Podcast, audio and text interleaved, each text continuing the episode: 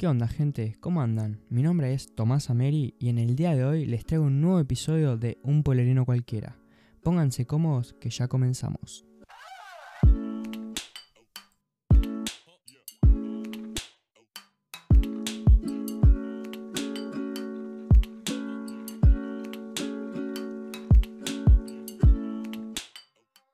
Muy buena gente, ¿cómo andan? Yo soy Tomás Ameri para el que no me conoce y les doy la bienvenida a un nuevo episodio de Un Polerino Cualquiera. Espero que anden muy bien, la verdad. Yo por fin me digné a hacer un nuevo episodio. La verdad es que está bastante pajoso. Es como que no, no tenía la motivación suficiente como para sentarme a grabar. Pero hoy dije, bueno, voy a tener que grabar. Y bueno, hoy les traigo un tema que la verdad que me gustaba. Tenía ganas de grabarlo, ¿no? De hablar sobre esto. Que es sobre lo que sería la violencia policial pero me quiero basar en, lo que es el movimiento Black Lives Matter, que para los que no saben qué significa eso en inglés, es las vidas negras importan. Y bueno, ¿qué es Black Lives Matter? Se estarán preguntando algunos. Bueno, este movimiento eh, se originó en 2013 después de la muerte de un, de un joven que se llamaba Trayvon, Martin, perdón, un afroamericano de 17 años al cual lo mató un hombre blanco a tiros en su vecindario. Pero no fue hasta 2014 que a causa de las muertes de Eric Garner en Nueva York y Michael Brown en Ferguson, dos, dos afroamericanos más, ¿no? Que el movimiento cobró impulso. Y bueno, el lema Black Lives, Matter se convirtió en sinónimo de lucha contra la violencia policial y el racismo institucional. Ahora bien, ustedes se estarán preguntando también cuál es el objetivo de esta, de esta organización, de este movimiento, ¿no? Porque sí, sí, si nos fijamos en eso, está son protestas, son, pero Bien, básicamente Black Lives Matter eh, como organización, ¿no? Busca erradicar la supremacía blanca, em, intervenir a través del poder local en la violencia infligida en las comunidades negras por el Estado y los vigilantes, que los vigilantes serían todo lo que son las fuerzas policiales, los militares, fuerzas de seguridad en sí, y buscan también un mundo, o sea, buscan lograr que, que se acabe con la la muerte de personas negras eh, a manos del sistema, ¿no? Esto es lo que encontramos en su página web, que la pueden buscar, eh, buscan Black Lives Matter y ya les va a saltar creo que el primer resultado. Y bueno, ¿por qué les quería, les quería hablar de este, de este tema, de esta organización? Bueno, básicamente les quería hablar porque a principio de año, va a principio de año, ¿no? Eh, en mayo específicamente, fue eh, cuando sucedió la muerte de George Floyd, un afroamericano que fue asesinado a mano de un policía blanco, el cual le presionó el cuello con su rodilla, o sea, está, lo tenía inmovilizado en el piso, con una técnica que usan los policías em, estadounidenses, en el cual le presiona, le presiona el cuello con la rodilla para que esté inmóvil y no se mueva. Cuestión que este hombre no dejó de, aplicarle presión en el cuello y bueno, lamentablemente eh, George Floyd falleció. Eh, no sé si instantáneamente en el acto, ¿no? Pero sí, sí, sí pasó que falleció. Y bueno, a, raíz de esto, ¿no? De la muerte de este hombre afroamericano, se desató una banda, pero una banda gente de protestas, no solo en Estados Unidos, que fue donde sucedió esto, sino también en todo el mundo. Yo vi que hubo protestas en, por ejemplo, por decirles algo, ¿no? En Francia, en, Inglaterra, bueno, en todo Reino Unido sería. En Alemania también, en países en donde hay mucha presencia de inmigrantes eh, que son, eh, digamos, descendientes afroamericanos, se podría decir, o, o de África. Y bueno, nada, eh, después de esto, eh, en, estos en esta última semana creo que fue, no sé si fue hace algo de dos semanas, una semana y media, no sabría decirles específicamente cuándo. Eh, este, mm, el, movimiento BLM volvió a estar en boca de todos luego de que em, un policía nuevamente eh, se dio un caso de violencia policial, le dio siete disparos en la espalda, encima de la espalda, un cagón tremendo, a un hombre negro que bueno, básicamente los voy, a, los voy a poner en contexto para que entiendan, porque van a decir, ay, sí, pero capaz estaba haciendo algo. Bueno, cuestión que yo eh, busqué sobre este caso y se podría decir que pasó lo siguiente. Había dos mujeres peleando. Eh, este hombre, Jacob Blake, eh, fue como a separarlas y alguien había denunciado a la policía. Cuestión que cuando llega la policía ven a Jacob que estaba como separando a las mujeres.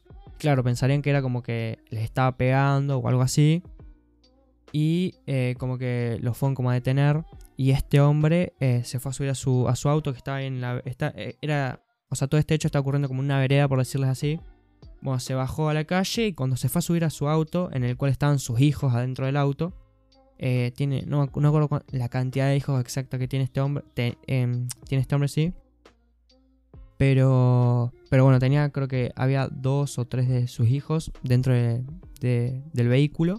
Cuestión que cuando el hombre fue a abrir la puerta para subirse, eh, el policía lo agarra del hombro y le da los siete disparos en la espalda. Bueno, por suerte eh, Jacob no murió, pero sí em, quedó paralítico em, de la cintura para abajo no se sabe aún si es permanentemente, pero bueno, este año ya está hecho. Y bueno, ¿qué pasó después de esto? A raíz de este caso de, del de Jacob así como lo fue en su momento en mayo el de George Floyd, eh, se desataron de nuevo las protestas en todo Estados Unidos, eh, específicamente en Kenosha, que fue donde sucedió esto, que para los que no saben dónde queda, es dentro de Estados Unidos. Eh, es como por decirlo algo, tiene, está Estados Unidos, Nueva York como un poco para la izquierda, cerca de Canadá. Ahora tampoco les voy a dar las coordenadas exactas, ¿no? Pero está cerca de la ciudad de Milwaukee. Y bueno, hubo. Eh, el mayor foco de protesta fue ahí en la ciudad de Kenosha. Pero eh, no solo quedó en protesta, sino que se volvió a ver un montón de. de también de uso de las redes sociales, de virilización de, del video, ¿no? del hecho, de, gente pidiendo justicia, de que se acabe con, con la violencia policial. Y no solo quedó ahí, sino que también, eh, eh, ¿cómo se puede decir?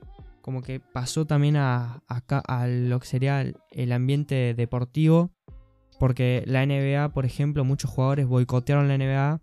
Eh, para los que no saben, ahora estamos en época de playoffs, que serían las finales de la NBA y eh, muchos jugadores eh, decidieron no jugar sus, sus, correspondientes partidos ¿no? con sus equipos en forma de protesta contra, la, mm, contra la violencia policial en Estados Unidos. Y bueno, esto fue en estos dos episodios fueron los que este año hicieron como que sea tendencia, ¿no? El movimiento BLM. Que em, es muy importante para poder acabar con, con el racismo, con, con la violencia policial hacia los afroamericanos, hacia la, gente eh, proveniente o descendiente, no sé cómo decirlo, de, de África. Y bueno, ahora algo que, bueno, creo que es lo más importante, ¿no? ¿Cómo podemos contribuir? Se preguntarán. Y yo también les hago la pregunta, ¿cómo pueden ustedes contribuir a acabar con esto? Y yo también, ¿cómo puedo hacerlo? Bien, lo primero sería eh, nosotros plantearnos la pregunta de, ¿tengo actitudes racistas? Eh, o sea, de, de parar y pensar en nosotros un momento, de nuestras actitudes, de cómo interactuamos con las personas y demás. Y así podemos, podemos digamos, detectar esas actitudes racistas, ¿no? Y cambiarlas, ¿no? Bueno, porque básicamente el cambio empieza de uno y después con los demás. Bien, la segunda forma, que creo que es también una de las más importantes, si no es la más importante, está ahí, que es la de generar conciencia, generar conciencia en todos los medios que sean posibles, qué sé yo, si se lo comentas a un amigo, contarle cómo puede ayudar o a través de las redes sociales también está usándose un montón las redes sociales, compartiendo información o, compartiendo, por ejemplo, usuarios de, organizaciones, de ONGs que, estén luchando contra, contra estas problemáticas eh, para que les donen.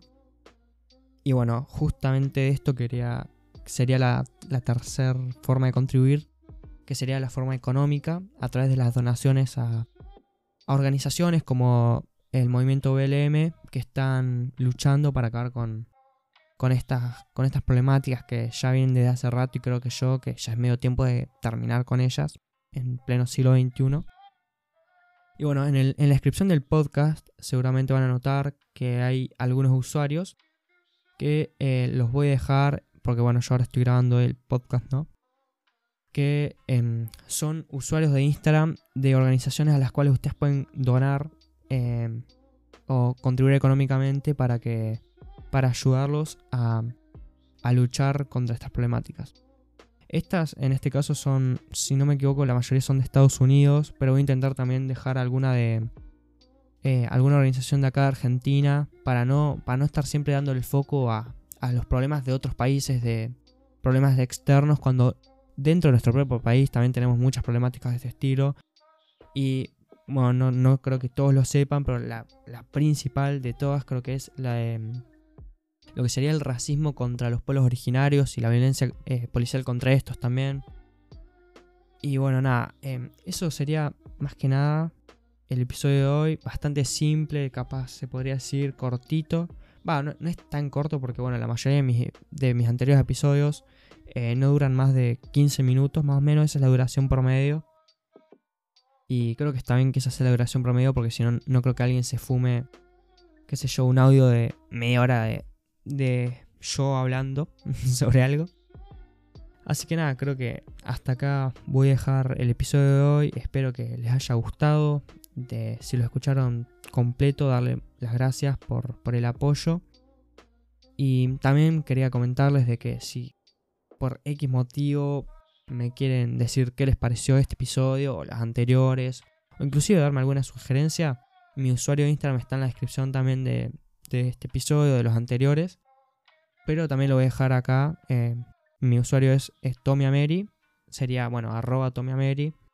Eh, ese es mi usuario de Twitter, mi usuario de Insta. Así que me pueden buscar en las redes sociales así. Y si tienen ganas de mandar un mensaje de apoyo, sugerencia, crítica, lo que sea, es bienvenido. La verdad que me encanta interactuar más que nada cuando es sobre mi podcast. Así que nada, los dejo hasta acá gente. Muchísimas gracias por oír y los espero en el siguiente episodio de Un Polerino Cualquiera. Chau chau.